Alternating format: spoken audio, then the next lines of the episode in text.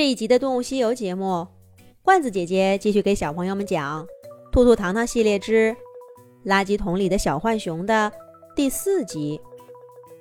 兔兔和糖糖带着浣熊一家来到了北美洲大陆，在茂密的森林、低矮的灌木丛和草原上奔波了一天。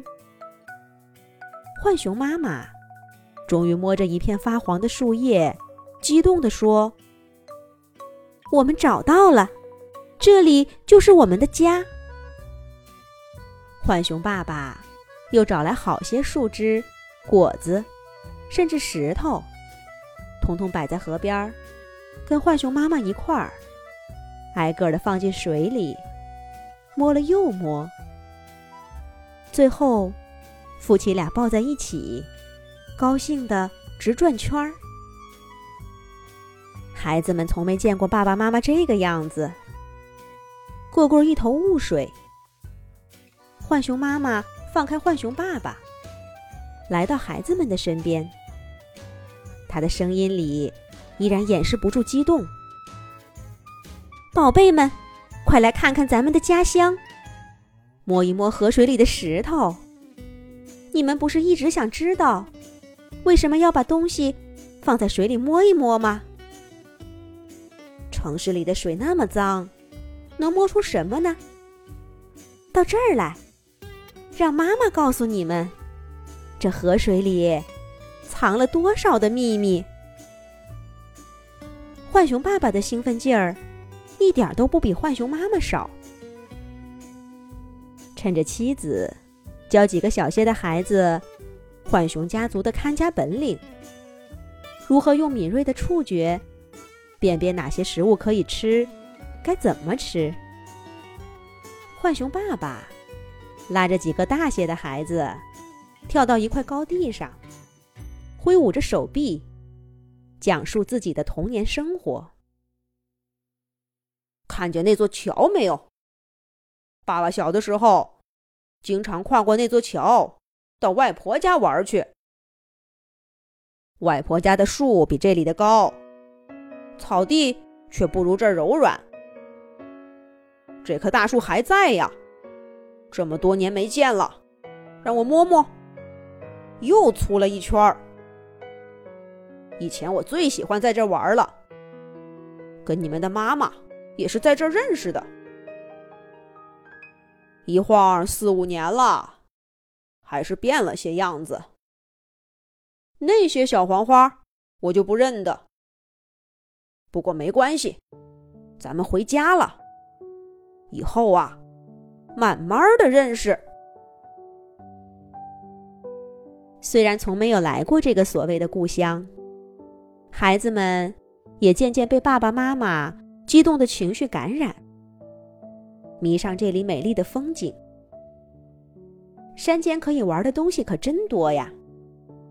小宝宝们已经跳进清澈的河水里打闹追逐了，大些的孩子正在学爬树呢。这里本该是他们长大的地方啊。幸好，虽然错过了几年的时光，一家子。还是回来了。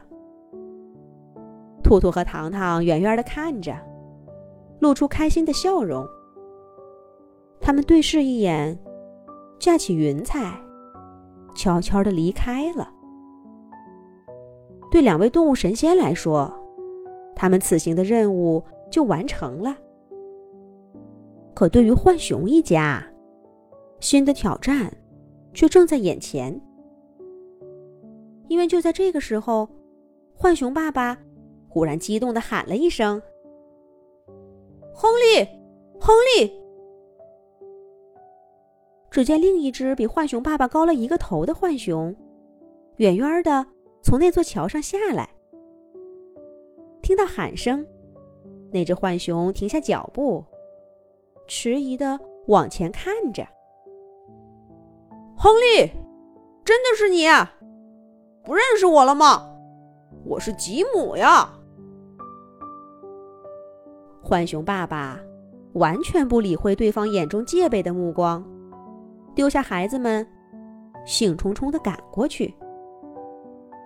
被叫做亨利的浣熊，先是后退了一步，歪着头重复着浣熊爸爸的名字：“吉姆，吉姆。”在记忆中搜寻了半天，然后他露出恍然大悟的表情，把头凑到浣熊爸爸面前，仔细打量了一番，终于眼睛一亮，开口说道：“吉姆，你是那个小个子的吉姆，你还活着？”浣熊爸爸兴奋地说着：“就是我呀！”你终于想起来了，你瞧，我这不是活得好好的？这么多年没见，你的样子一点都没变呢，就是壮实了不少。认出好朋友的亨利也变得热情起来，他拍了一下吉姆的肩膀，笑着说：“哪儿像你，还是瘦小个子，就是脸长得好看。咦？”这么多年，你去哪儿了？我们都以为你过好日子去了，这又为什么回来了呢？浣熊爸爸吉姆把自己这几年的遭遇一五一十的告诉了老朋友。最后他说道：“现在我们一家总算回来了，我们再也不走了。”亨利听着吉姆的故事，脸上时而羡慕，时而愤怒，时而又忍俊不禁。